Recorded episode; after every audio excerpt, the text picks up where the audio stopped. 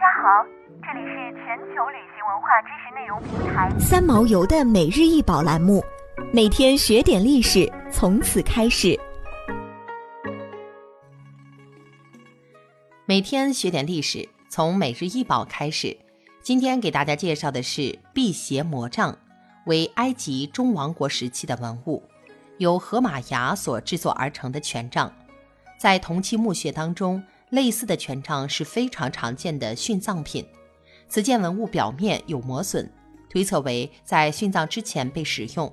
表面刻有保护白天和保护黑夜，另一面则刻有保护神，现收藏于大都会艺术博物馆。虽然它们的确切用途尚不清楚，但权杖也是王权的象征。根据文字和图像，后世推测放入墓地中的权杖。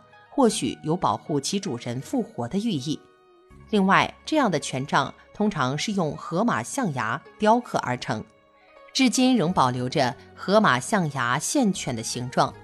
由于数量众多的河马生活在下埃及尼罗河三角洲一带，因此河马牙在古埃及手工艺术品中十分常见。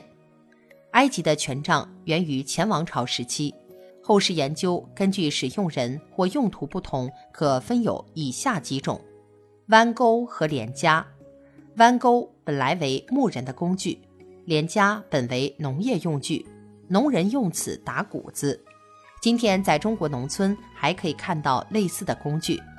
连夹与弯钩权杖一起配对使用。贺卡，古埃及文字符号，意思是统治者，象征国王的统治权力。常为国王法老所用，冥王奥利西斯神也常用。弯钩和连夹一起使用，常在已故法老木乃伊棺椁上，意为至高无上的统治者在冥界也享有权威。大部分有着悠久历史和古老文明的国家，有着完整的一套神话系统。这件文物展现的便是当时的古埃及神话。这些神话往往反映的是早期人类为了认知自然、解释自然的诉求，也是一种必然的产物。古埃及人的信仰属于多神教，被供奉的神明数量多达两千多位，大部分都是以动物或是半人半兽的形象出现，像是狗头神阿努比斯、公牛神阿匹斯、猫神贝斯特、蛇神瓦吉特等等。经常出现在壁画和文学作品当中。公元前三千五百年开始的古埃及王朝是人类文明史上第一个辉煌的时代，同时期还有两河流域文明。